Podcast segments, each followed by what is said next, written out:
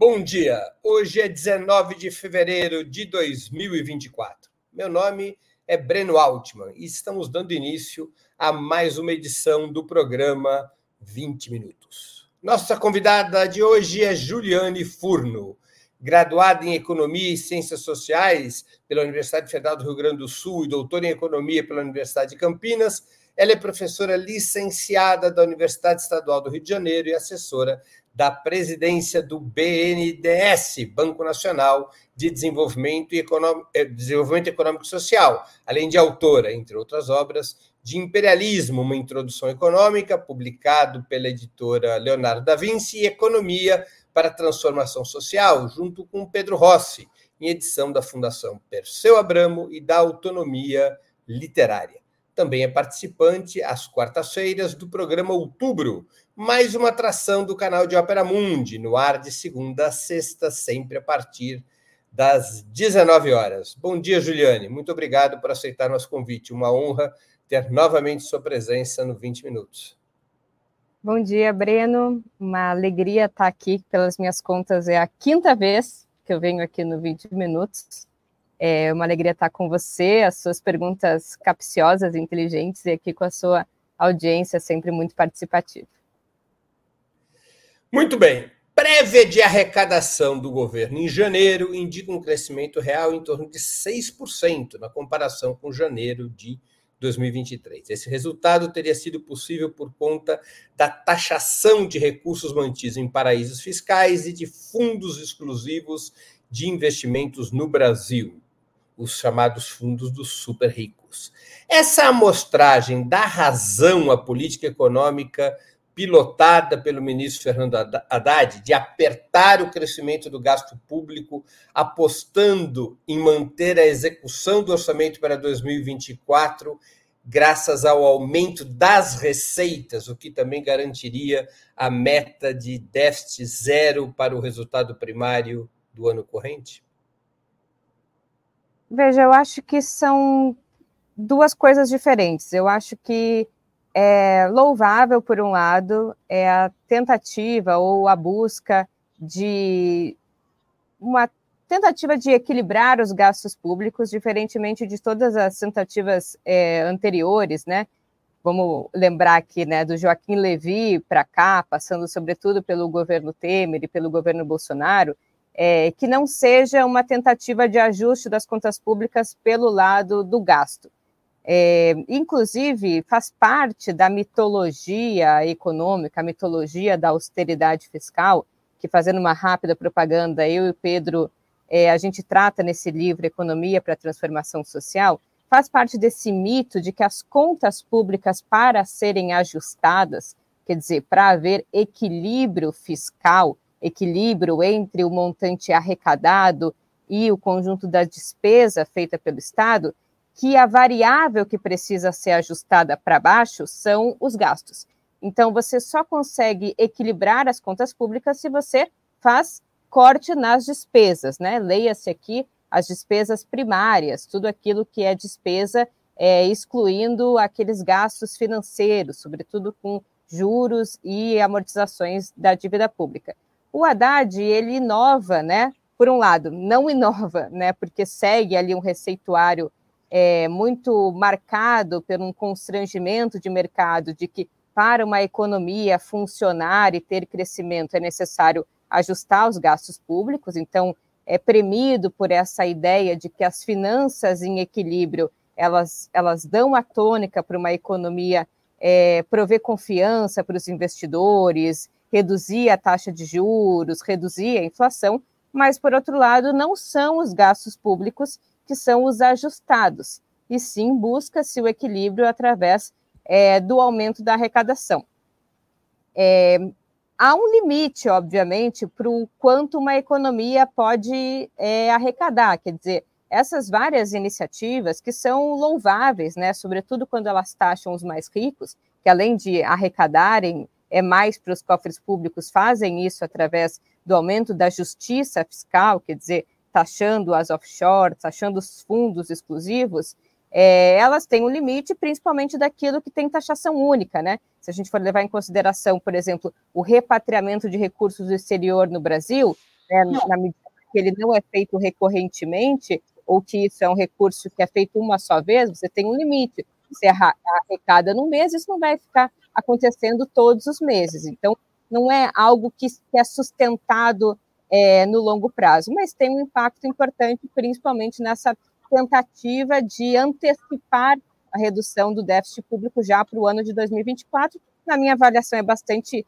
precipitado, acho que coloca um pouco o carro na frente dos bois, acho que o importante é garantir as condições de que a economia cresça, cresça reduzindo pobreza, cresça gerando emprego, mas, pelo menos, né, do ponto de vista é, do que é apregoado pelo neoliberalismo, que é ajuste fiscal através da contenção de gastos, que mais do que uma retórica tem uma serventia é, política de desmonte do Estado, desmonte dos serviços sociais para acúmulo privado, acho que é algo menos pior se a gente levar em consideração.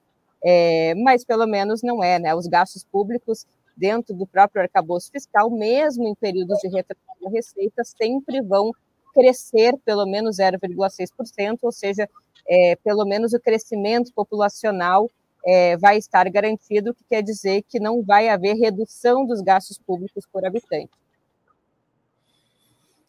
A economia cresceu acima de 3% em 2023, fundamentalmente em função do espetacular desempenho da agropecuária no primeiro trimestre e do aumento das despesas públicas em relação ao ano anterior, aquelas despesas que foram liberadas com a chamada PEC da transição. Esses dois fatores não estarão presentes em 2024.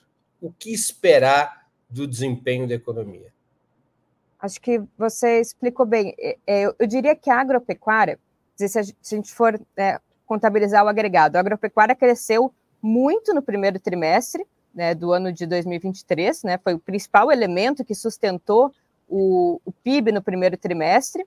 Depois ela veio desacelerando, porque a agropecuária tem um elemento cíclico, né, tem a ver com o período de safra, com o período de, de colheita. É, ela veio desacelerando, mas no agregado ela teve um crescimento de 11%. Foi o setor, né, a gente calcula o PIB de duas formas, que chegam no mesmo resultado. É, ou você calcula o PIB pelo lado da oferta, quer dizer, todos aqueles, o quanto cada setor contribuiu para o crescimento do PIB, a, agroindu, a agropecuária, a indústria, os serviços, o comércio, e pela demanda, né? O quanto é, houve de demanda, o consumo das famílias, o investimento, o gasto do governo, é, o consumo privado, e aquilo né, dá ali o mesmo resultado. Você pode ver por essas duas óticas é, agropecuária teve um crescimento de 11%. É muito maior do que o que veio em segundo lugar, que foram os serviços, que cresceram 3,3%. Então, ela liderou, pelo lado da oferta, o crescimento da economia brasileira.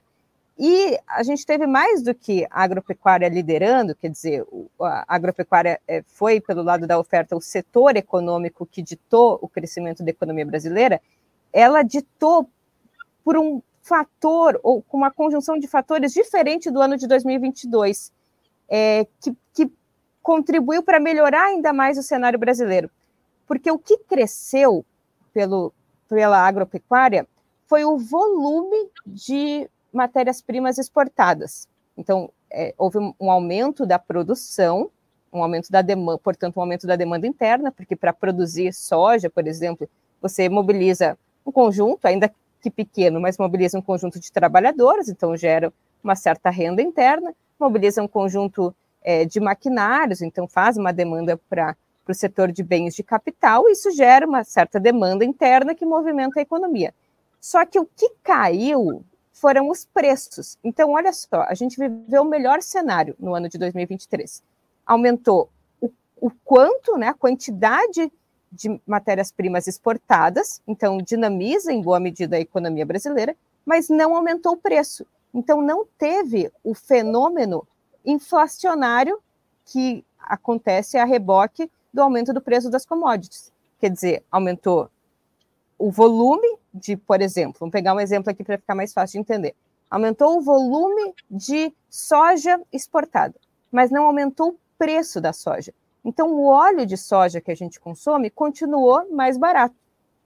Então, não teve o efeito inflacionário do óleo de soja ou dos derivados de soja, derivados de milho, ficarem mais caros. Então, isso possibilitou que a renda real do trabalhador aumentasse, porque aquilo que ele consome não, não ficou mais caro pelo ciclo das commodities, mas também possibilitou dinamizar a economia, porque ao aumentar a quantidade de soja exportada, dinamizou ali a renda do trabalhador envolvido na colheita da soja e o maquinário envolvido na produção, né, no ciclo da safra da soja. Por outro lado, você lembrou bem, né, pelo lado da demanda, o PIB brasileiro se sustentou em grande medida em dois elementos. Um deles chama consumo das famílias, que foi o, o a principal variável que sustentou o PIB, e em, em outra medida, consumo do governo. Tanto o consumo do governo, de forma direta, como o consumo das famílias, de forma indireta, tem relação com os gastos públicos. Para vocês terem uma ideia, a PEC da transição, ela foi tão importante para 2023 que ela adicionou aos cofres públicos, né, além do que estava na LDO organizada, né, é, pelo governo Bolsonaro e ainda sob o teto de gastos, mais ou menos 150 bilhões a mais disponível para recompor o orçamento do Estado e poder adicionar recursos aos programas de transferência de renda, à saúde e à educação, ali naquele pacto que se criou antes da posse é, do presidente Lula vindo ali da demanda, das demandas populares das eleições, de que era necessário reativar o Estado brasileiro para lidar com a crise né, começada ou, ou potencializada na pandemia e, e que levou ao caos social que a gente vivenciou no ano de 2022, que boa medida foi resultado é, ou que levou às condições para a eleição do presidente Lula. Isso fez, e acho que esse dado é importante, com que houvesse um aumento real do gasto público de 13%. Então, vamos lembrar, o que explica o crescimento pelo lado da oferta foi a agropecuária, numa condição bastante favorável de aumento da quantidade exportada, mas não de aumento do preço, e, por outro lado, o aumento dos gastos públicos, com um indicador que nos apresentou um aumento real dos gastos em torno de 13%. E o Breno lembra muito bem para o próximo ano. Provavelmente não vai ter. É esses... do ano atual, né? Do ano atual. Janeiro, fevereiro ainda é, é esquisito. Para esse próximo ano. Acabou o carnaval, eu sei que você pulou o carnaval. É, que ainda, ainda Rio de Janeiro ainda tem seus blocos aí, aí não, não parece que não passou o carnaval. Mas para esse próximo ano, é provável que a agropecuária não dê uma contribuição de tal monta, é, ou que comece a haver uma pressão também via preços. Então, por um lado, a agropecuária pode contribuir para o PIB pelo lado né, das exportações, e alguma medida pelo lado da demanda interna, mas também tendo seus efeitos negativos pelo viés inflacionário. Né? Por um lado, ela beneficia, por outro lado, a mesma mesmo ciclo de commodities pode também ser ser maléfico para a economia brasileira, porque causa um efeito inflacionário interno, portanto, gera renda nacional ao mesmo tempo que tira a renda da classe trabalhadora, porque pressiona o que é mais importante para a nossa cesta de consumo, que é alimentos. E, por outro lado, agora, no melhor dos cenários, os gastos públicos vão crescer 2,5%. Agora, ressalva, embora crescer 2,5% seja um teto bastante baixo comparando com 13% de aumento real, você está adicionando 2,5% de variação de um gasto que já subiu muito. Então, o, Sim, mas isso não, isso, não, isso não traz muito efeito estatístico para o PIB. Não traz 2024. muito efeito estatístico, mas traz um efeito de bem-estar ou de recomposição do funcionamento da máquina pública muito melhor do que se fosse um crescimento de 2,5% sob o nível de, de financiamento das políticas sociais de 2022. Então, quero só deixar isso claro e explicar para para quem está no, nos assistindo. O, arcabouço fiscal, ele, ele, ele tem uma série de limites, né? É, enfim, como, como todas as, as, as políticas públicas pactuadas num cenário de uma correlação de forças desfavorável, de uma eleição bastante acirrada, é, enfim, de, de, ausência, e aqui uma opinião bastante pessoal, né, de ausência de mais ousadia na, na proposição de, de, um projeto que alargasse um pouco mais os, os, limites da possibilidade, opinião bastante pessoal, né? Por outro lado, ele é menos pior vindo agora do que se tivesse visto, vindo, por exemplo, no ano de 2003, quando o gasto público significava 15% do PIB, do que vindo agora, quando o gasto público significa 19% do PIB, em boa medida potencializado pela PEC da transição. Então, só para é, concluir, reajustar as contas públicas a 2,5%, quando o montante real significa 15% do PIB, vamos pensar, vamos pensar numa conta simples. É, é, em 2003, os gastos públicos eram 100, e aí você reajusta 2,5% de 100. Isso, estatisticamente, vai ter o mesmo impacto, mas em termos reais, do que significa para o orçamento das políticas públicas, é muito menor, ou tem muito menos capacidade de prover, prover uma, uma possibilidade de, de de financiamento mais adequado das políticas públicas do que agora que ele representa 300 e você vai reajustar, obviamente, né, em termos estatísticos, com o mesmo percentual de 2,5%, mas, mas, mas, mas com as políticas públicas com um patamar um pouco mais digno de provimento minimamente daqueles serviços públicos. Tem limites, limites ao crescimento, porque o crescimento é uma variável né, que a gente mede estatisticamente, a variação, mas hoje a gente tem melhores condições de financiamento dessas políticas do que a gente tinha no passado e no passado recente, se a gente for pensar em 2002, 2022, antes do que foi essa é, essa é, essa PEC da transição que possibilitou que a gente tivesse tido um crescimento substancial de 13% em termos reais dos gastos públicos para 2024. Mas, Juliane, mas em termos práticos, é de se esperar um PIB menor para 2024? Aliás, um PIB bem menor para 2024? Sim, o ano de 2023 ele foi de muita surpresa. Né? Todo, se a gente for olhar os primeiros boletins focos, né, que são os boletins é, que o Banco Central entrega toda segunda-feira para quem se cadastrar e que são coletados pelos agentes de mercado que fazem as suas projeções é, de curto e de médio prazo, né, para câmbio, para é, inflação, é, para crescimento da atividade econômica, para desempenho da atividade econômica, todos os primeiros boletins, né, indicavam que a economia cresceria em torno de 0, alguma coisa, depois passou para o intervalo entre 1 e 1,5%, 1,5%, 2%, né? É, embora alguns elementos já tivessem bastante dados, porque, obviamente, o boletim Focus, assim como estes agentes de mercado, eles também fazem política através desses, desses, do manejo desses indicadores ou das expectativas de mercado. Porque economia, e aí o, o Keynes, inclusive, já falava, né, um dos elementos fundamentais da economia que não pode ser calculado, e aí ele fazia uma crítica a, aos modelos matemáticos é o elemento da incerteza. Você pode tentar precificar e colocar no modelo matemático, mas ele, ele é sempre uma expectativa com relação ao futuro. Então, a, a, profecia, em grande medida, pode se realizar na economia, né? Quando você faz avaliações muito negativas do cenário é. econômico, você pode impactar mas, o cenário. Mas olha só, nós temos um problema aí. Se cai a taxa de crescimento da economia, tendencialmente cai a taxa de crescimento é, da receita. Cai. E isso não traz consequências duras para o investimento público em função da nova norma fiscal? Ah, com certeza. Isso, esse é um dos, dos limites do arcabouço, né? Que é paradoxal, né? Porque, por um lado, ele tem um elemento positivo que é reduzir um pouco o que a gente chama de prociclicidade da política fiscal, que é, an anteriormente não existia nenhuma regra de gasto público, né? nenhuma regra estabelecida em lei, muito menos na Constituição, como era o teto de gastos.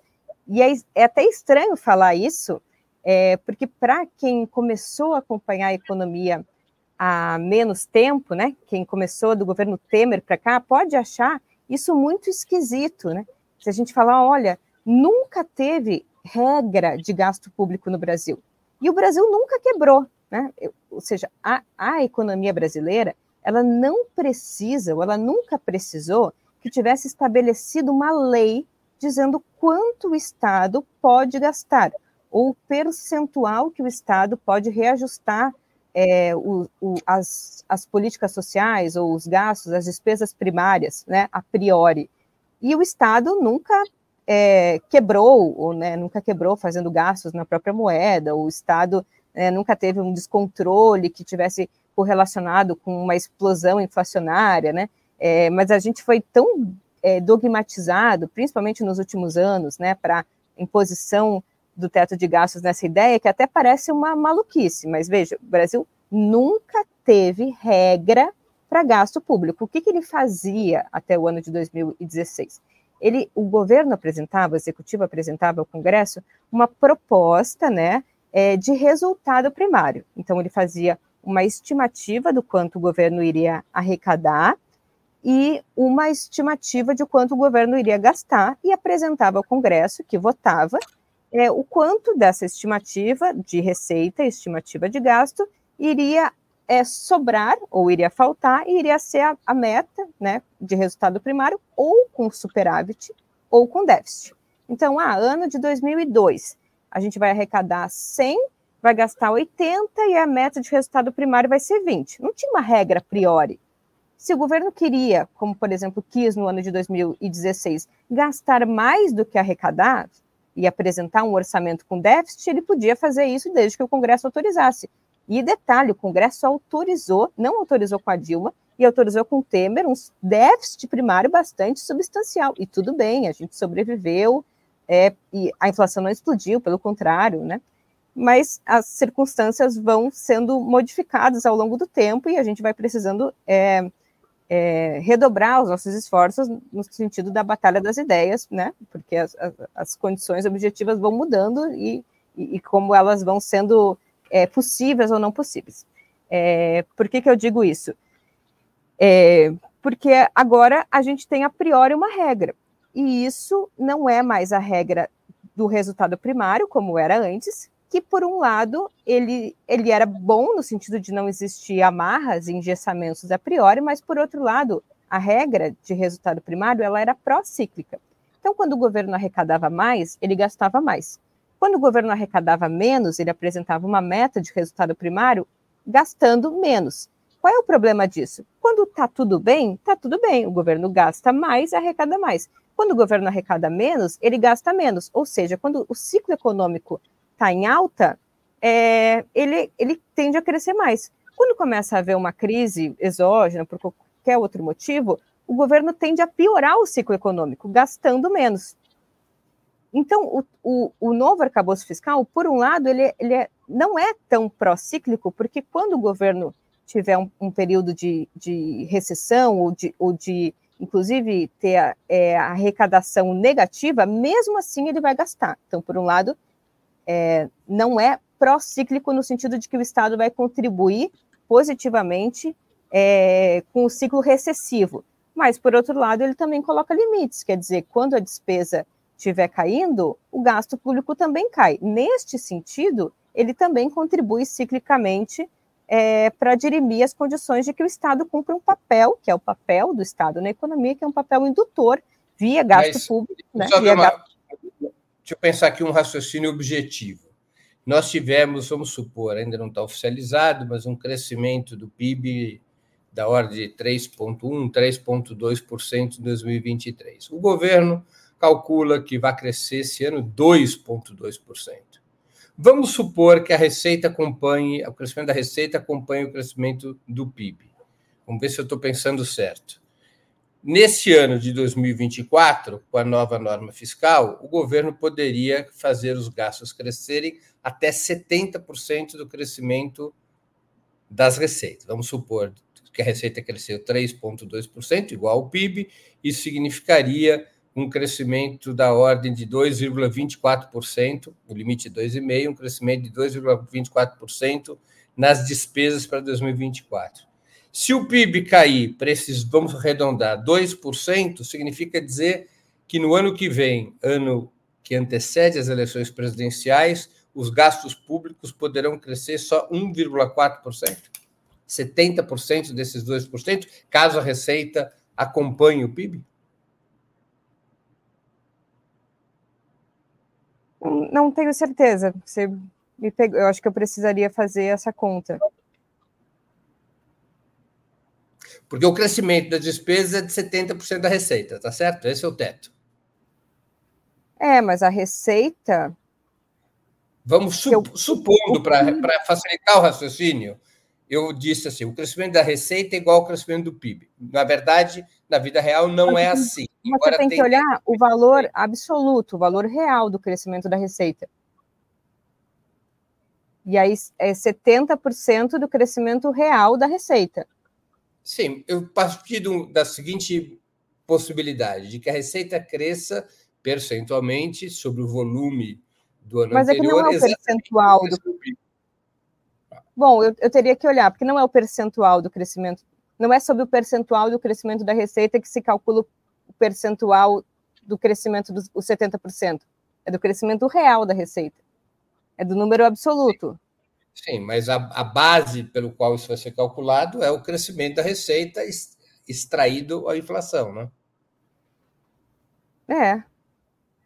Então, então para simplificar o, a, a, conversa, eu propus assim, para poder pensar em termos práticos. Se nós tivermos um crescimento, vamos supor que nós tivéssemos tido inflação zero, neutraliza a inflação. Se nós tivermos um crescimento, uhum. vou arredondar, de 3% do PIB no ano passado, a receita poderia, as despesas públicas poderiam crescer hoje, nesse ano de 2024, 2,1%, 70% de 3%, supondo uma inflação zero, para facilitar as contas. Eu acho que se não é. Se o PIB cair. Se Eu o, PIB, se o crescimento do PIB cair, cairá junto às despesas públicas. Eu acho que a conta não é assim mas eu não tenho certeza, eu não vou te responder. Eu, eu acho que a gente teria que ver o, quantos milhões cresce da receita para extrair os 70% desses milhões para aplicar até o montante de 2,5 do que cresceu das despesas então, públicas. Então, vamos, vamos, fazer desse jeito que dá, vai, meu raciocínio continuará a mesma coisa. Vamos supor que a, a receita tenha crescido no ano passado 3%, igual ao PIB. Vamos supor que o montante total da receita, para efeito de, de grandeza, tenha sido de 100 bilhões de reais no ano passado. Se ela uhum. cresceu 3%, ela passou a 103 bilhões. Portanto, uhum. esses 3, 70% desses 3 bilhões é o que vai poder se gastar mais em 2024, no caso de inflação zero, certo? Uhum. Seria isso. Se o PIB cair de 3%, o crescimento do PIB cair de 3% para 2%, como prevê o governo, esse volume é, será de 2% sobre os 103 mil e o governo só poderá gastar 70% disso. Trocando em miúdos, a queda do PIB resultará em menor gasto público necessariamente em 2025? Sim, menor gasto público do que foi em, em 2023. Em 2024, da, no caso, né? Em 2024, da quantidade é, vai, vai, vai ter gasto público, mas o percentual de reajuste vai ser menor do que o percentual operado no ano de 2023. Isso não quer dizer que, que vai ter o crescimento, que vai ser reajustado negativamente, ou que não vai haver reajuste. Quer dizer que o montante do reajuste vai ser menor, sim. E é isso que você está chamando de procíclico, ou seja, cai o PIB, deveria aumentar isso. o investimento público para impedir a desaceleração da economia. Mas pelo novo arcabouço fiscal, esse fenômeno não acontece. Se cair o PIB e cair a arrecadação, no ano seguinte vai ter menos investimento público e não mais. Sim, é, toda regra fiscal ela tem uma dimensão procíclica. Acontece que essa ele tem um limite da, da prociclicidade, que é quando a crescimento negativo, né, quando não há crescimento, quando há déficit, é, ainda assim o Estado vai, vai poder fazer crescimento real, vai poder ter crescimento é, real das, despesas, das despesas públicas, né, acima da inflação, 0,6%. Quer dizer, ele não aprofunda a recessão é, através de corte de gastos, né? como seria, como, como era anteriormente. Então Ele não tem queda dos gastos por habitante, que era né, a lógica do teto de gastos, quer dizer, um congelamento das despesas públicas, só reajustado com, com referência à inflação do ano passado, em uma população que segue crescendo numa taxa né, próxima de 0,6%, que significa que os gastos não estão congelados, na verdade, eles estão declinando é, em termos per capita em relação ao conjunto da população. Juliane, deixa eu passar um outro tema, correlato, evidentemente, mas para a nossa audiência poder é, compreender melhor o que se passa. O ministro da Fazenda tem deixado é, claro nas suas é, entrevistas, nos seus, nos seus pronunciamentos, nas, seus, nas suas explicações, que o motor de um novo ciclo de desenvolvimento, dessa vez, não será como no passado, na dimensão do passado, o investimento público. Não terá a mesma intensidade que teve no passado. Esse papel de motor do desenvolvimento seria agora do investimento privado, papel de motor do desenvolvimento. No ano passado, contudo, a taxa de investimento ficou em apenas 18,1%, mesmo com um crescimento importante dos gastos públicos por conta da PEC da transição.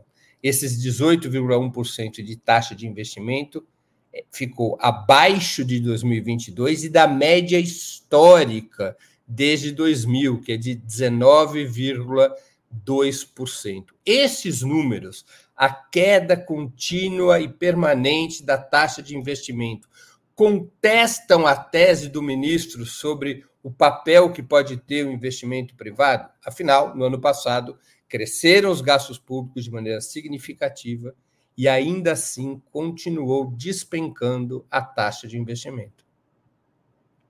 Bom, eu, eu não vi essa fala, não sei é, que contexto, então não, não vou comentar é, essa declaração, porque não, é, seria muito parcelar pegar só essa, esse trecho, assim, mas, mas quero falar sobre essa, essa ideia do que lidera o investimento, né? o, o que lidera o crescimento, se são os investimentos públicos ou privados, ou se tem é, essa, essa separação de protagonista.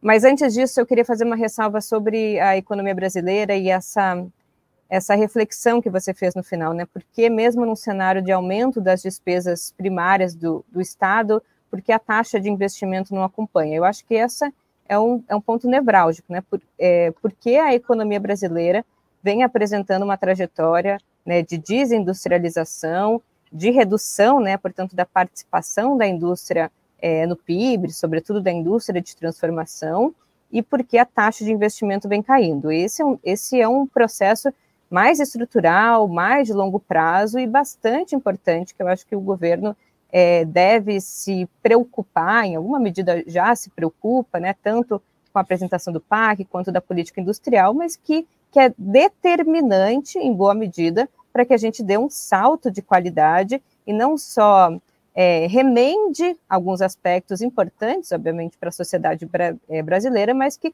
faça mudanças estruturais na estrutura produtiva é, para obter transformações de mais longo prazo.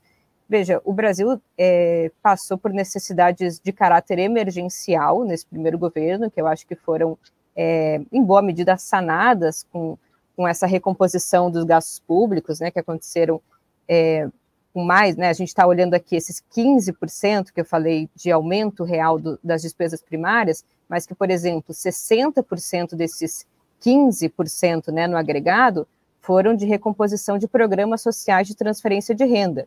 Né? Mais de 30% foi de aumento real de despesas na saúde. Então, é, o Bolsonaro deixou o Brasil numa situação é, de um país com necessidades emergenciais que não poderiam fazer o governo titubear entre escolhas de médio e longo prazo, que tem a ver com a recomposição do parque industrial brasileiro e mudanças na estrutura produtiva, e, e lidar com a fome, e lidar com, com problemas é, da saúde brasileira, do SUS, programa de transferência de renda. Então, acho que isso meio explica porque mesmo esse aumento de 15% é, de gasto né, nas despesas reais, ainda assim não, não impactaram essa variável importante que é o aumento do investimento. E aqui, só para explicar para quem está nos assistindo, é, investimento, né, em termos de contabilidade social, né, de contas nacionais, investimento significa tudo aquilo que é feito, todo aquele dispêndio de recurso que é feito para ampliar capacidade produtiva, né?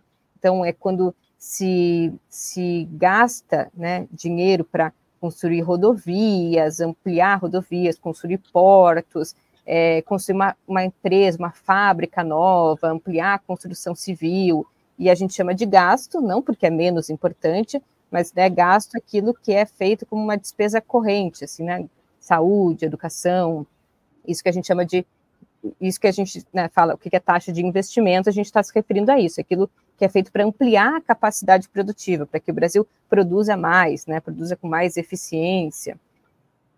É, o que lidera o investimento, e é isso historicamente no Brasil, e acredito que nas demais nações capitalistas, especialmente nas nações capitalistas periféricas e subdesenvolvidas, é o Estado, é o investimento público.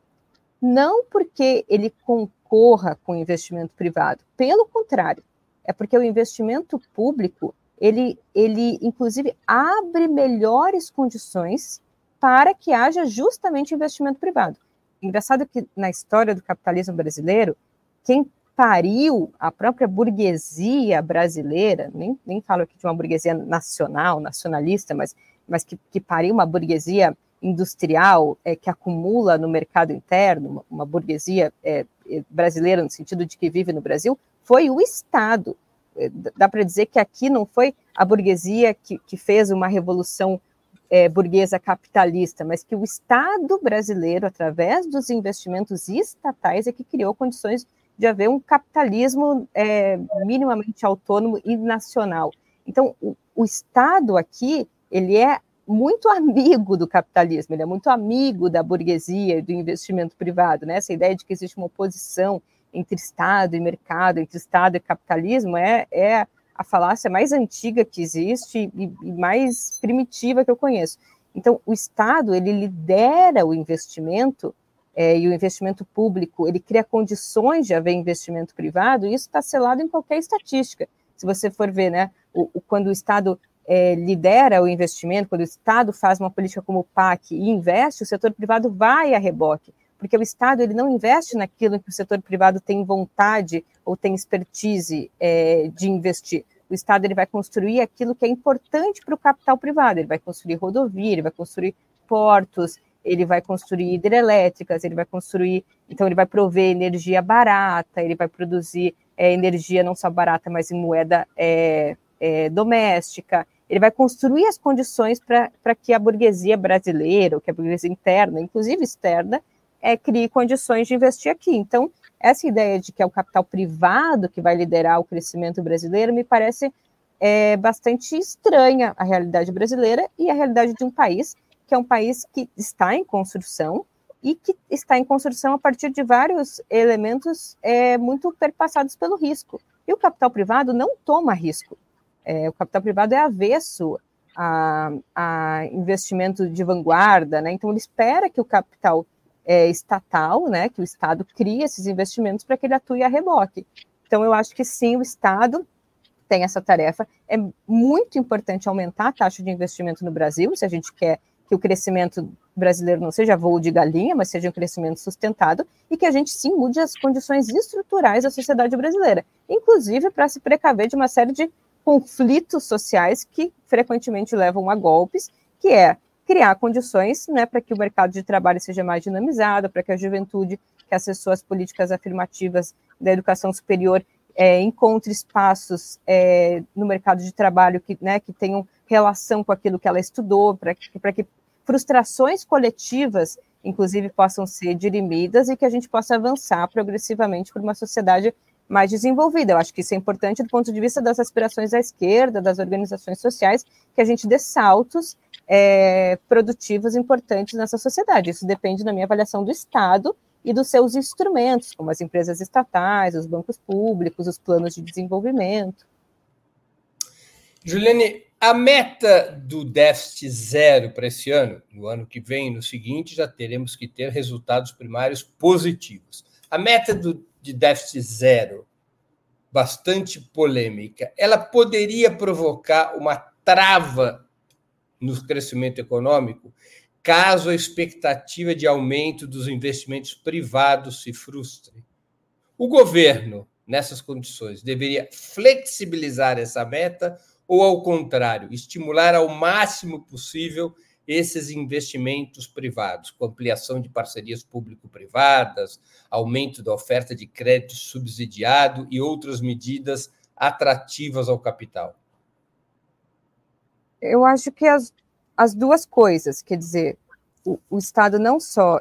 É, a política econômica, na minha avaliação, ela não só não deveria, e é que é uma, uma opinião muito pessoal, tá? Porque, assim, além de eu, de eu ter né, a, minha, a minha tarefa neste governo, que eu defendo, enfim, com todos os suas, seus limites, mas, sobretudo, as suas potencialidades, eu também sou militante de uma organização social, então, né, aqui falo muito mais como uma militante, economista, que tem suas posições, é, eu acho que não só perseguir de forma muito engessada e a priorística a meta de, de zerar o resultado primário é, é, é temerária, é, como eu acho que, por outro lado, é, criar, tentar criar condições para o aumento do investimento privado é também um ponto positivo importante.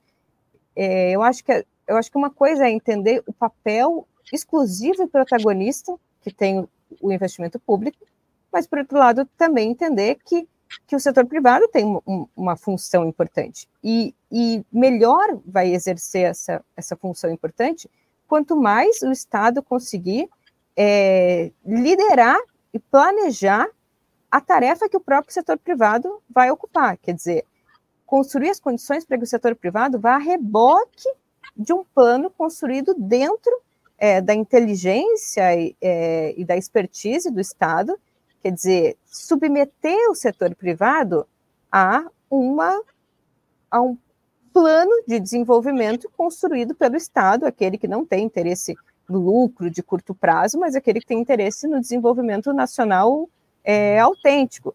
Quer dizer, quando você faz, por exemplo, um PAC e em grande medida ali está previsto investimentos que vão ser feitos pelo setor privado, me parece que é uma vitória, né, no sentido de, de esses investimentos aqui, a gente está né, é, subordinando ou está indicando que quem vai fazer é o setor privado. Se ele fizer, ótimo, né? Que bom que o Estado vai poder se concentrar em algumas outras coisas e parte daquilo ali o setor privado vai, vai tomar como tarefa, né? É, a, a, a, sua, a sua responsabilidade, né? É que, é que a história mostra um pouco que o setor privado tende a não cumprir os seus acordos, mas, mas se cumprir, acho importante. Agora, voltando para a meta de resultado primário, eu acho, e claro, não é porque as pessoas é, é, acreditam nisso, mas obviamente a gente está tá, tá dentro de um, de um cenário em que, em que a gente foi perdendo, e sobretudo do golpe para cá, a gente foi, foi foi perdendo o debate econômico na, na sociedade brasileira, né? Então, a gente não faz o, o, o, debate da política econômica no vazio, na abstração ou no que a gente queria, né? Não é porque a equipe da Fazenda é, se, se ajoelhou ao mercado ou mudou de posição teórica, porque as condições objetivas, obviamente, impõem uma série de, de limites, né? Não estamos aqui falando de vontade, de desejo, de concepção teórica. É, não, mas eu acho pode haver mudança de concepção teórica, isso não está proibido. Não, pode haver, mas acho que provavelmente não é assim. Eu, né, que Juliane, conhecendo é, pelo menos quem está na Secretaria de Política Econômica, entendo que não é, né? Entendo que, que do ponto de vista da vontade, tem muita vontade, é, mas acho que, que, as condições devem ser difíceis mesmo. Agora, eu acho, e aí aqui olhando, aí sim, do ponto de vista da idealidade, que eu acho que a gente também precisa é, também lembrar o que são os nossos ideais, porque senão a gente fica refém de um pragmatismo muito possibilista, né? Eu acho que a gente inverte um pouco as, as prioridades. Quer dizer, primeiro a gente faz uma regra, que é a regra de que vai haver equilíbrio das contas públicas, ou seja, que vai haver o déficit zero em 2024. e depois a gente tenta ver como aquilo vai caber. Olha a inversão de prioridades. É, e inclusive uma inversão de prioridade com relação ao que a gente pactuou lá na Constituição Federal de 88. Primeiro, a gente deveria pensar o quanto a gente precisa investir na saúde para cumprir a meta tal, que é avançar nos serviços de cuidado, levando em consideração o envelhecimento populacional.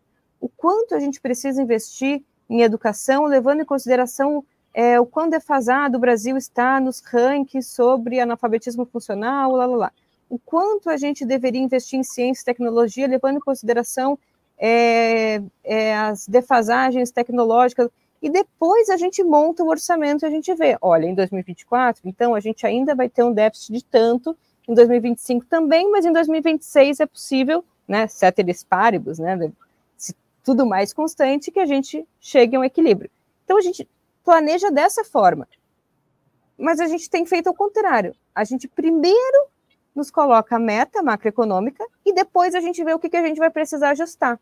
A gente vai sair caçando o que, que a gente vai poder taxar para poder aumentar a arrecadação e o que, que, em alguma medida, vai precisar ser contingenciado para poder caber na meta de, de, equilíbrio.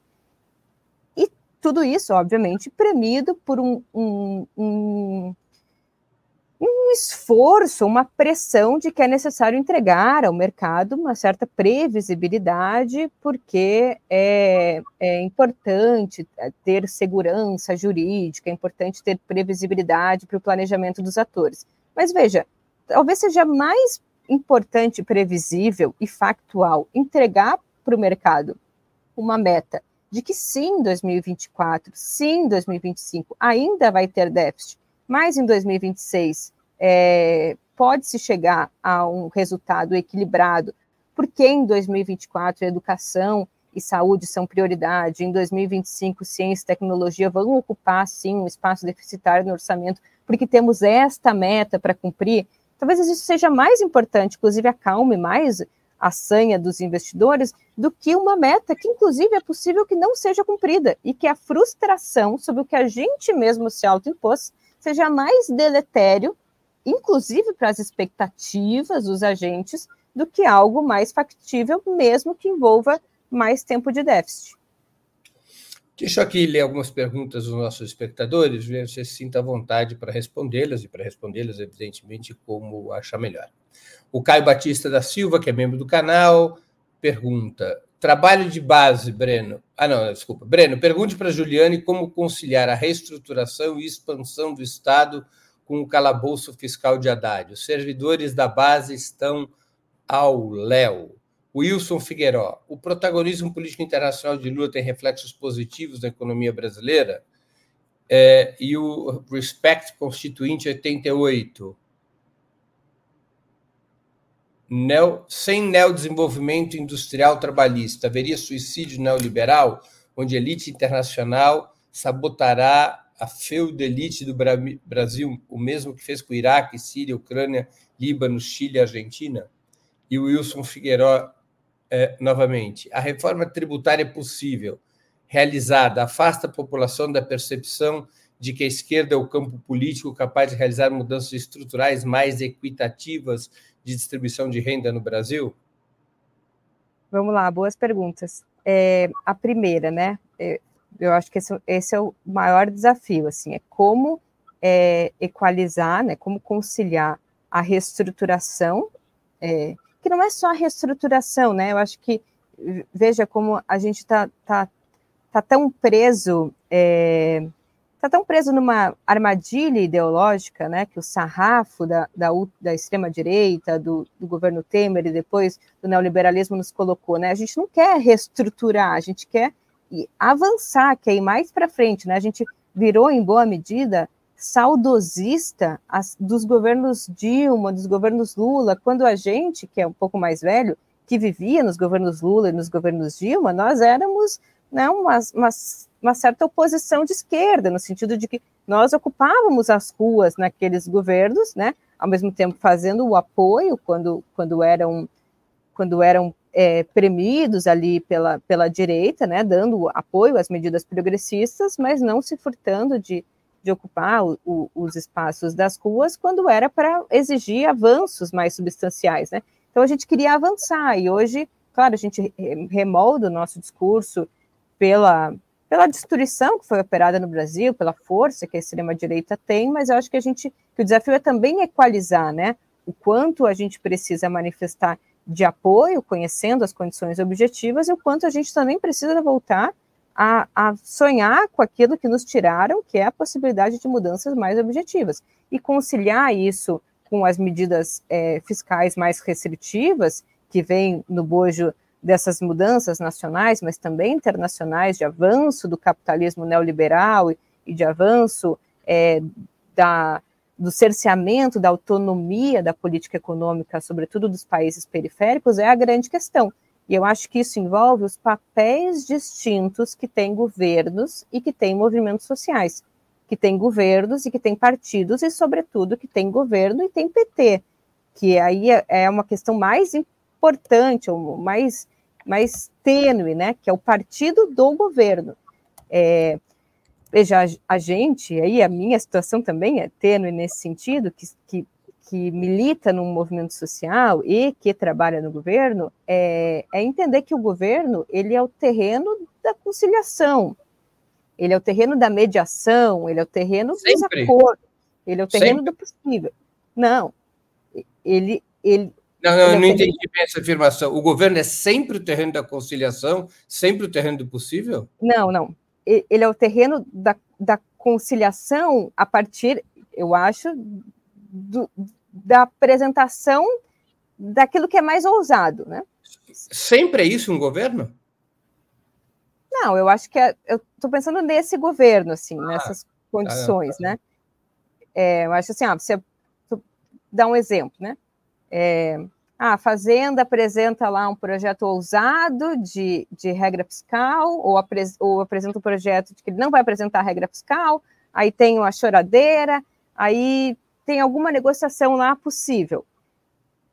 As organizações sociais têm outro papel, inclusive o papel que as organizações sociais fazem, a depender do, do êxito desse papel, vão contribuir para que a mediação ou o diálogo do governo seja um diálogo de mais pé na porta ou que seja um diálogo de, de menos, menos capacidade de barganha.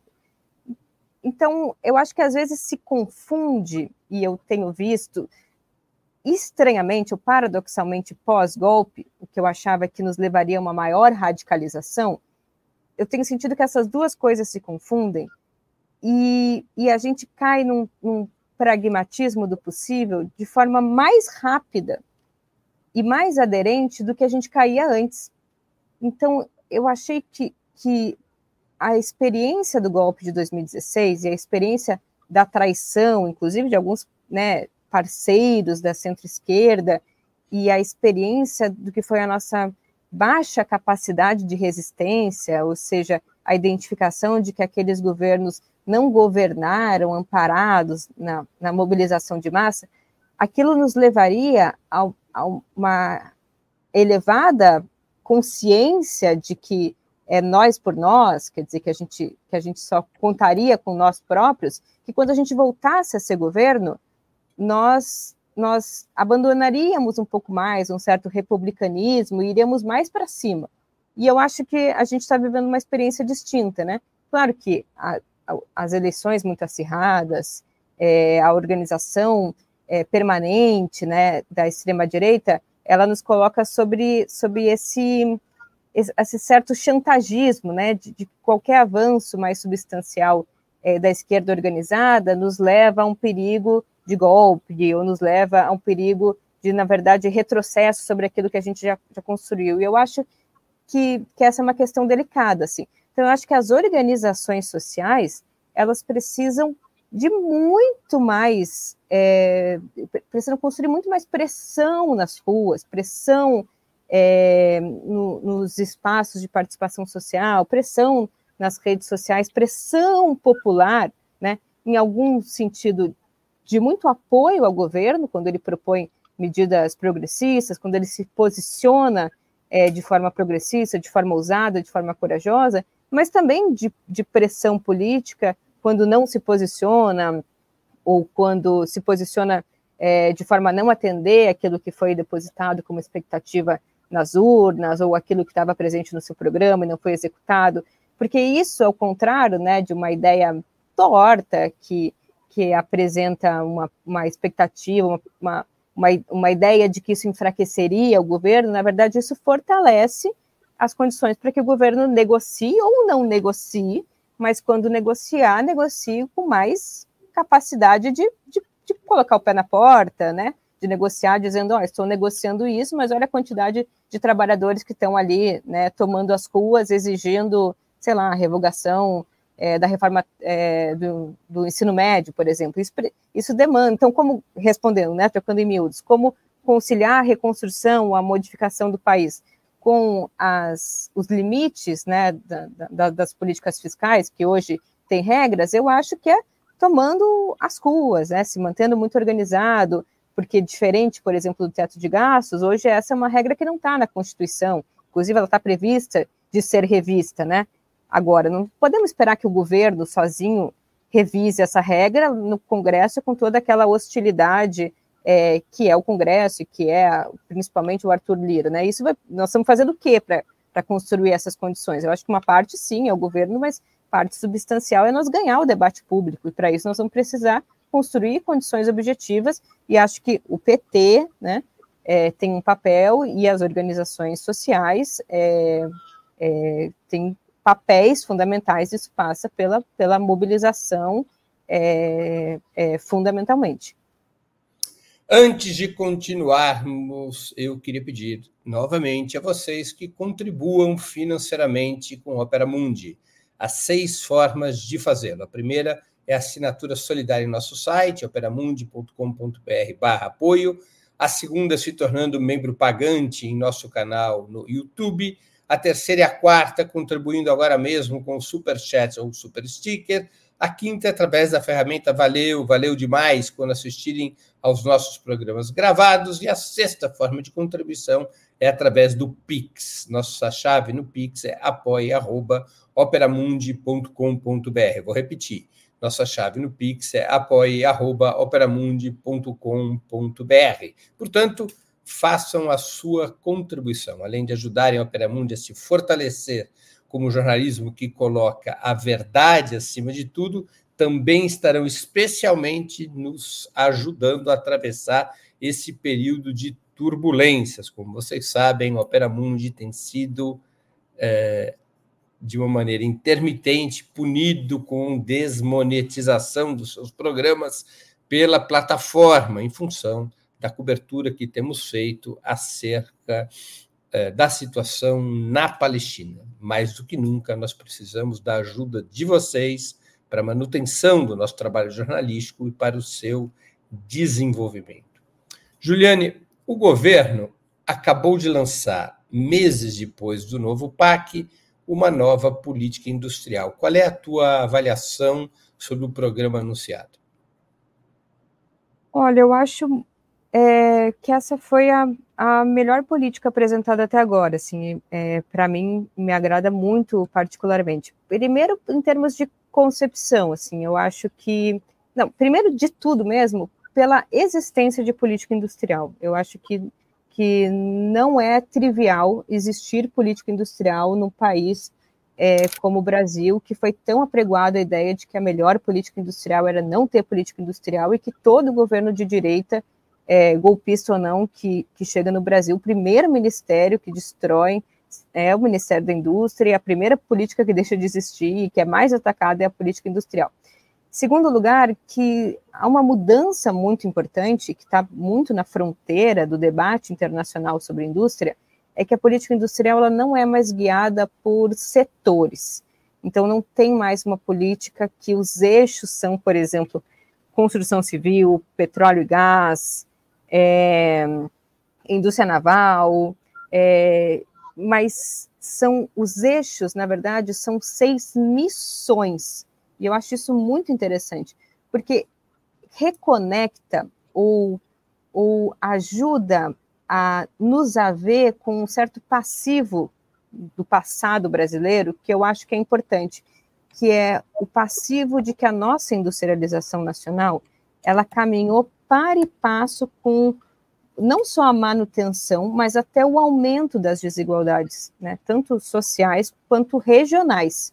Então, essa política industrial, ela se haveu, ela se constrói concomitantemente com missões que, ao mesmo tempo que fortalecem a indústria, também fortalecem demandas sociais é, importantes que dão resultados, né, ou que se relacionam com demandas da sociedade, principalmente dos mais pobres, é, e ajudam a reduzir o que eu acho que é o principal problema é, econômico e social é, do Brasil, que são as, as, desigualdades sociais e regionais. Então, por exemplo, a missão 1 é ampliar as cadeias agroalimentares para, aí todas as missões têm um para, para ampliar a soberania alimentar. Aí vai ter né, as, as os demais pontos, né, as missões adjacentes, não me lembro exatamente como são. Aí, aí tem o fortalecimento é, da, da, agricultura agroecológica, dos bioinsumos, a, in, a indústria de, de fertilizantes é, é brasileira. É, depois tem outra medida que é, é desenvolver o saneamento lá, é, para melhorar a vida nas cidades. Então, todas as missões são relacionadas a saneamento, tem uma missão, inclusive, exclusiva para a saúde, isso nunca teve, e o Brasil tem um, um potencial no complexo Mas chamou, chamou a atenção não ter nada sobre a indústria criativa, né? há uma gritaria na intelectualidade, no meio dos artistas, porque não há uma palavra sobre a indústria criativa. É, confesso que eu não sei como, não sei qual é o que o que mobiliza muito a indústria a partir da indústria criativa, não. Talvez eu seja meio quadrada todo o audiovisual, todo o cinema. É, mas é o quê? Que assim, que, que assim, tem que desenvolver um setor industrial, tem? Indústria, equipamento. Ah, eu não sei, ó, eu não sei. É, uma, é formação de técnicos, é formação de cadeias de, de distribuição, é, é, a construção ah, de salas de exibição. Então, legal. acho importante, viu? É, acho que é uma, que é uma, uma em alguns países, a indústria criativa já representa um, um, quinto da indústria do país. É.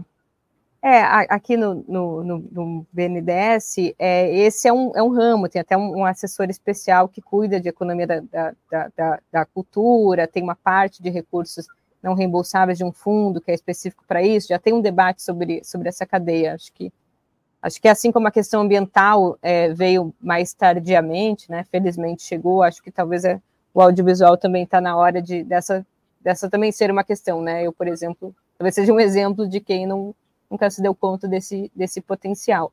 É, e aí ela é operada, né? É, também não mais com, com aquela forma, né? Via BNDES também, é, do BNDES ser um, um, um comprador, né? é, de ações, quer dizer, ele, ele, fortalece uma empresa, né, comprando ações e se tornando um, um, um, grande acionista de algumas grandes empresas, né, que vão se internacionalizar, inclusive através dessa de, de, desse potencial que o BNDES faz como acionista, né, o que era conhecido como campeãs nacionais, mas através, né, um pouquinho assim de, de mercado de capitais, mas através de fundos, mas, sobretudo, é, através de crédito, e aí em torno de 60%, né, em torno de 40% só desse crédito é crédito com algum tipo de subsídio, que são os, os créditos que são direcionados para investimentos que operam com inovação e digitalização. É, o resto é crédito à taxa de mercado, né? Esse é um dos, uma das heranças do governo Bolsonaro que desmontou um instrumento que o BNDES tinha, que era a taxa de juros de longo prazo, que era uma taxa subsidiada do BNDES. Hoje o BNDES, fora essa taxa, que é a TR, que é né, uma TR para inovação e digitalização, e o Fundo Clima, que é para tudo aquilo que é para descarbonizar é, a agricultura ou para a transição energética, o BNDES só opera com taxas de mercado e, é, e um conjunto de recursos não reembolsáveis, principalmente da FINEP, que aí é investimento direto, não reembolsável, para aqueles setores mais portadores de futuro, né, principalmente ligados à transição energética e descarbonização. Então, eu acho que, que é uma política é, importante, quer dizer, lida é, na fronteira do ponto de vista da concepção e trata de setores importantes e, e né, portadores de futuro, de vanguarda, que estão ligados a esse, esse setor que eu acho que o Brasil tem competitividade, embora precise ser muito vigilante, né, porque facilmente pode acontecer do Brasil, principalmente do Nordeste brasileiro, ser um exportador, né, não mais as commodities tradicionais, mas exportar hidrogênio verde é, e, e se inserir na transição energética a partir de um exportador daquilo que tem baixo valor agregado, mas é, tem essa possibilidade também de internalizar essas cadeias produtivas e gerar valor e, e, empregos qualificados e plantas produtivas a partir disso que a gente tem de potencial, né? Reservatório, capacidade de armazenar energia, é, gerar, né? É, com sol, vento, enfim, é, e todo o potencial hídrico e de recursos que o Brasil tem. No passado, Juliane, o arranque, o motor de arranque das etapas de desenvolvimento industrial sempre dependeram de poderosas estatais, turbinadas pelo investimento público. Eletrobras, Petrobras, o Considerbras, as grandes, os grandes conglomerados estatais. As privatizações, desde os anos 90, desmontaram boa parte desse parque estatal e a nova política fiscal, na prática, impede que o governo capitalize as companhias públicas que ainda existem. É razoável imaginar a reindustrialização sem o papel estruturante e determinante de empresas estatais? Olha, é, o arcabouço ele, ele ele impede que o governo capitalize é, empresas. Contabiliza como despesa pública. Antes não contabilizava, é, passou a contabilizar. Mas são as empresas estatais dependentes do, do, do, do Tesouro, né? Eu não, acho que tem. Um... Tá para todas agora. Ah, tá. Porque acho que antes eram só dependentes do, do Tesouro. Bom, eu acho que assim, as empresas estatais, essas que têm capacidade de, de liderar o, o investimento, liderar um ciclo de industrialização, são as empresas que historicamente não são dependentes de recursos públicos, né? Se não me engano, tem acho que uma empresa estatal que, que eu acho que precisaria, e acho que esse assim, seria um, um gargalo, que é a Caixa Econômica Federal. Eu acho que que, que pode ser, eu não conheço é, os números, enfim, mas o pouco que eu sei, a Caixa, é, para ser um motor, né, para ser uma empresa estatal que, que cumpre um papel, pode cumprir um papel de ser motor, principalmente né, via é, crédito público, né, um dos motores pelo, pela via do crédito, é, que precisaria de capitalização pública, é a Caixa Econômica Federal. A Petrobras, que, que essa sim é o grande motor, e o BNDES, são empresas que, que não precisam de capitalização do Estado. Então, é, sobre este recorte da, da, tua questão, né, se o arcabouço fiscal limitaria as empresas é, estatais... Isso é uma questão secundária, questão central. Assim, eu li com atenção a nova política industrial. Ela tem uma modelagem totalmente diferente das políticas industriais que nós conhecemos no passado. No passado, tanto em períodos como do, do, segundo mandato de Getúlio Vargas, quanto no período pré-64, quanto até mesmo no período do segundo Plano Nacional de Desenvolvimento do Geisel, as políticas industriais tinham grandes agentes. Os grandes agentes eram as empresas estatais.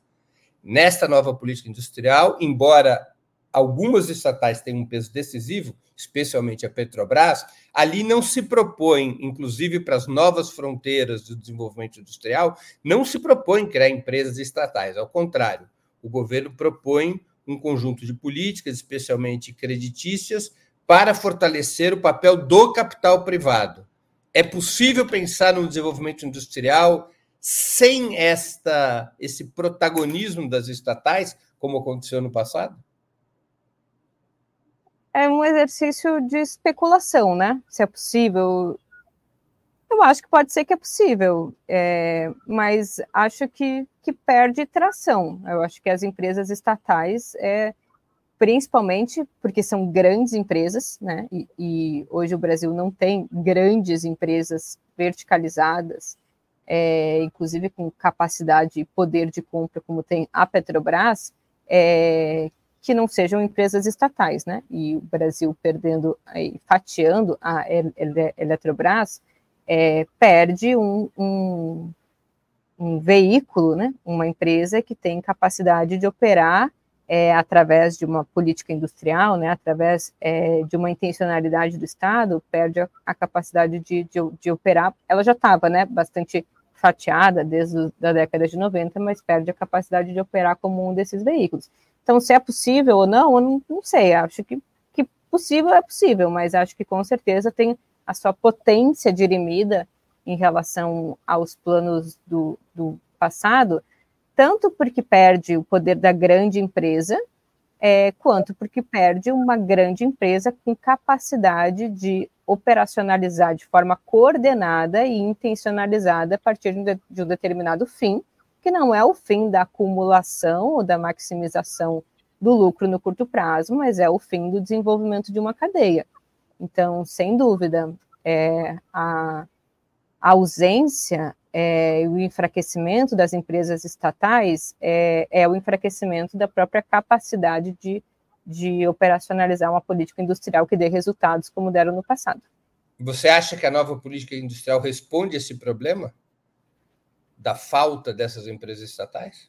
Não, e nem é para isso, né? Eu acho que a falta das empresas estatais, eu acho que é um, é um problema do, do executivo, mais do que de um, de um desenho de política que envolveu, sobretudo, os ministérios, né, coordenado pelo, pelo MIDIC. Eu acho que, que é mais uma, uma decisão política. Pelo, desculpa, eu não ouvi. Pelo MIDIC. Ah, pelo MIDIC, pelo é, Ministério. É, uma, uma decisão política, inclusive de como vai operacionalizar o que já está é, no STF, enfim, que é o questionamento do processo é, bastante questionável, para dizer o mínimo, da privatização da, da Eletrobras e da, da incoerência da participação é, acionária da empresa em relação à participação do poder de, de voto que o Estado tem. Né? Que, que levar adiante né, esse processo é uma decisão política do, do, executivo e eu acho que, que vai bem, assim, né, levando em consideração que energia é o setor que vai mobilizar, vai protagonizar a principal revolução que a gente vai viver nos próximos períodos, que é a revolução energética. Juliane, uma última pergunta. A situação internacional está afetando positiva ou negativamente a economia brasileira? E qual é a perspectiva? Olha, a economia brasileira ela se mostrou muito resiliente à questão internacional, né? Inclusive, o que embasava os relatórios é, dos agentes de mercado para compor o boletim Focus e, e construir indicadores tão pessimistas para o PIB brasileiro de 2023 era a situação internacional. É, e era a baixa demanda por commodities e eram os baixos preços das commodities também. E o Brasil embora tenha perdido muita participação é, no total das importações da Europa e dos Estados Unidos, avançou muito na exportação é, para a China, outros países do leste asiático e para a Índia também. Então, eu acho que as, o Brasil se consolidou é, como um, um, parceiro comercial é, desses países, né, principalmente ali do, do, dos BRICS, que, que tendem, ainda que tenha reduzido um pouco seu crescimento em relação ao, seu PIB potencial ou seu PIB passado, é, apresentar uma certa capacidade de, de, de, resiliência com relação, inclusive, a um cenário de, de guerras e de, e de tensões internacionais. É, o Brasil também, é, principalmente agora com a presidenta Dilma à frente do, dos bancos o Banco dos BRICS já assinou pelo menos dois né, acordos de captação de vultosos recursos é, internacionais que também vão ser investidos em, em, infraestrutura. Eu acho que isso é importante também. É, e não sei, eu acho que, que a situação é, internacional não, não tende a ser determinante para o Brasil no próximo período mesmo com agravamento de cenários militares da, da forma que tem ocorrido desde 2022. Mas se diz para a economia brasileira? No passado, o agravamento de cenários militares foi até positivo para a economia brasileira. Por exemplo. Como assim? Agora eu estou fazendo guerra, Na Segunda Guerra Mundial, por exemplo, foi, um, foi a Segunda Guerra Mundial foi um ah, fator muito tá. favorável para a expansão da economia do Brasil, da ah. Argentina. Eu acho o seguinte, e aí vou terminar com, com essa avaliação que é, que é mais geral. Assim. Eu acho que o cenário de instabilidade geopolítica, no sentido de enfraquecimento é, do poder do imperialismo norte-americano, não é, um, não é um enfraquecimento, mas é uma contestação e, e uma, uma certa emergência de rivalidades no plano geopolítico, na disputa interestatal. É, e agora também, né, com certo enfraquecimento ou né, um, um alargamento do questionamento do Estado israelense, é, isso vai enfraquecendo ou vai colocando em questionamento né, o, o, bloco imperialista e seus aliados tradicionais, ou vai, ou vai isolando um pouco este campo, que quanto mais isolado, mais atua sob ataque. Então, o isolamento não quer dizer que eles vão, vão perdendo força ou vão se recolhendo, e vai fazendo emergir um outro campo né, é, geopolítico ali liderado pela China e pela Rússia. Essa, o, o exacerbamento dessa tensão é, a, a, explosão dessa tensão seja é, expressa em conflitos bélicos pelas vias de fato, ou seja, a tensão que se expressa né, em, em outros sentidos, né, é, é com sanções, ou, ou seja, um, uma guerra sem, sem, sem tanques, isso interessa, eu acho que a economia brasileira e, e as economias periféricas de forma geral, né, economias dependentes de forma geral. Porque o Brasil, e aí principalmente governado pelo presidente Lula, ele tende a se posicionar é, com maior poder de barganha ou com maior margem de manobra entre esses dois campos. Então, em, em, cenários em que o imperialismo estadunidense governa de forma inequívoca ou sem concorrentes, o, o Brasil ele, ele tende a ter uma posição mais alinhada ou tende a ver estreitadas as suas margens de, de atuação, né? E isso acontece para vários países. Quando há um compartilhamento de hegemonia e o um enfraquecimento do imperialismo estadunidense ou a sua, o seu questionamento, é, isso já aconteceu em outros períodos no passado, né? Vamos olhar não só a Segunda Guerra, mas na década de 60 também, com a intensa concorrência da grande empresa alemã, japonesa e norte-americana, isso tende a alargar o raio de possibilidade e de fazer é, política através né, do, do, exercício, do alargamento do poder, de, do uso do poder de barganha dos países periféricos, que se beneficiam, já que podem barganhar entre esses dois blocos, se beneficiam é, desse jogo político. Então, eu acho que, que o cenário de tensão ajuda os países periféricos, e principalmente, ó, né, se o Lula é, é, barganhar, mas, mas se posicionar mais favoravelmente a esse bloco liderado pela China e liderado pela Rússia, que tem outros interesses, né, principalmente quando, quando é, é, dispõe de financiamento, crédito, ou mesmo transferência tecnológica, como acabou de acontecer é, com máquinas chinesas para a agricultura familiar tende a ter melhores resultados internos do que quando se alinha aos Estados Unidos né, e todos os seus intentos golpistas e ingerentes na, na economia brasileira. Então, acho que esse cenário, sim, mais de longo prazo, tende a favorecer mais o Brasil. Muito bem, Juliane, estamos chegando ao fim da nossa conversa e eu queria fazer duas perguntas que, como você sabe, eu sempre faço aos nossos convidados e convidadas antes das despedidas. A primeira, qual livro você gostaria de sugerir aos nossos espectadores? E a segunda, qual filme ou série poderia indicar a quem nos acompanha? É, o livro é aquele que eu até conversei contigo, é, chama Pessoas Decentes, é o último livro do Leonardo Padura eu gostei muito, eu gosto muito do Padura e tem o detetive Mário Conde, para quem acompanha as séries policiais, ele aparece. O livro passa em 2016, quando na, na ilha é, tá ocorrendo o show dos Rolling Stones, a, o desfile da Chanel e a ida do Obama. E aí o Mário Conde é chamado para desvendar um super duplo assassinato. É, e vai acontecendo várias coisas. Napoleão Bonaparte vai aparecer no meio, vai ter coisas muito surpreendentes. É, e é um livro que eu gostei muito, e ele vai ter aquela, aquela coisa de idas e vindas de dois tempos, ao mesmo tempo se relaciona com uma história que acontece em 1910, e parece que as histórias nunca vão se conectar, mas tenham paciência, vai se conectar e vai ser muito legal. Foi um livro que eu gostei demais, ele é curto, para os livros do Padura, e eu indico, assim, é, respirem fundo, relativizem as críticas a Cuba, ele às vezes faz a gente perder a paciência, mas foquem no romance policial que vale a pena. Filme e série. Série, eu vou indicar o Vale o Escrito, que eu acho que está meio na moda, mas eu gostei muito, eu ficava, nossa, mas também vou fazer uma ressalva.